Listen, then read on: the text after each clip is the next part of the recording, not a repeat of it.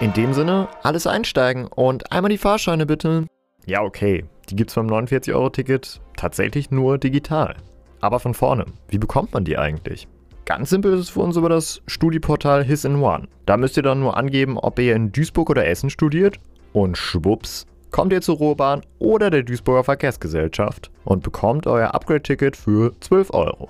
Ansonsten geht es natürlich auch über die Deutsche Bahn oder den Verkehrsverbund Rhein-Ruhr. Aber wo komme ich denn jetzt überall mit dem 49-Euro-Ticket hin? Also, falls ich Deutschland mal verlassen möchte. Tatsächlich gibt es da eine ganze Menge zu erkunden, nämlich in allen neuen Nachbarländern von Deutschland. Ach ja, in Dänemark werden nur ganze zwei Bahnhöfe angesteuert. Sucht ihr noch Inspiration für eure Urlaubsplanung?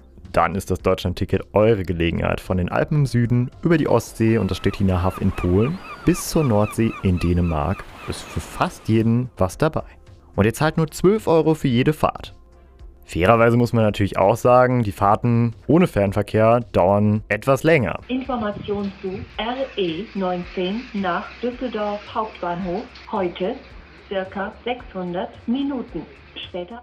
So beispielsweise bis Dänemark zweieinhalb Stunden länger. Falls es für euch überhaupt nicht so weit gehen muss und ihr lieber im Westen bleibt, haben auch die Niederlande, Luxemburg und Belgien einiges zu bieten.